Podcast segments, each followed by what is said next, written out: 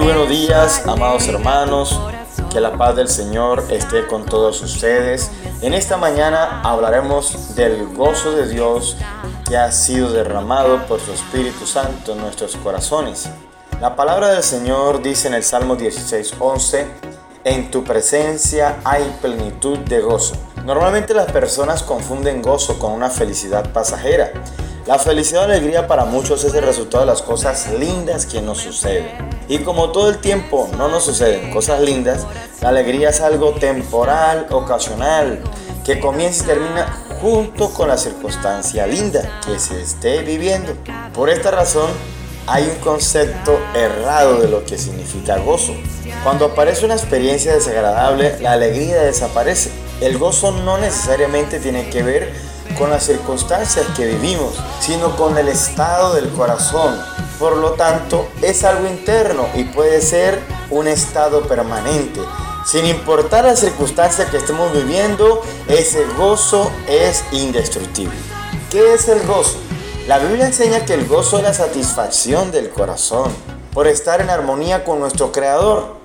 En tu presencia hay plenitud de gozo. Es vivir feliz interiormente. Por eso el gozo puede ser permanente porque Dios no cambia como las circunstancias constantemente están cambiando.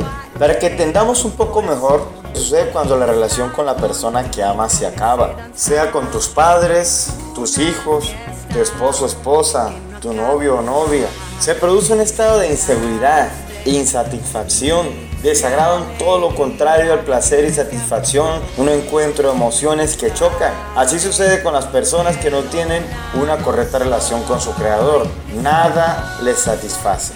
¿Por qué podemos sentir gozo en medio de las circunstancias adversas? Porque cuando vivimos en comunión con Dios, Él controla nuestro corazón y dirige las circunstancias por las cuales atravesamos. La historia nos cuenta de muchas personas que pasaron situaciones extremadamente difíciles y vivieron satisfechas, no por tener un espíritu indiferente a lo que acontezca, sino porque ninguna de esas experiencias deterioró su relación con Dios. Así fue con José en Egipto, con Daniel en Babilonia, con Pablo en la cárcel de Filipos. El gozo viene de Dios y Él está dispuesto a darlo a quien se acerque buscando tener comunión con Él. Regocijaos en el Señor siempre, otra vez os digo, regocijaos. Es el consejo del apóstol Pablo para la iglesia.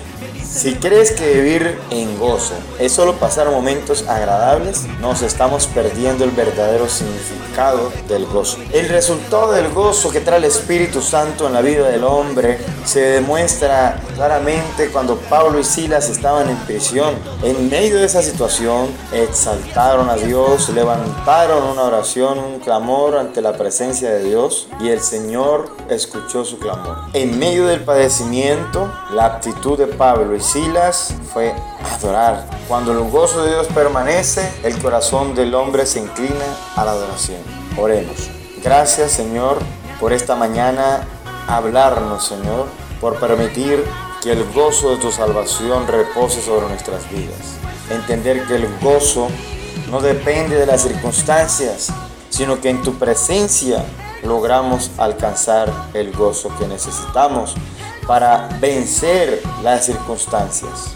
Gracias Dios, bendícenos en este día con ese gozo que supera las expectativas de este mundo, que supera las creencias de este mundo, que va más allá de una apariencia y demuestra firmeza en nuestro carácter como hijo de Dios.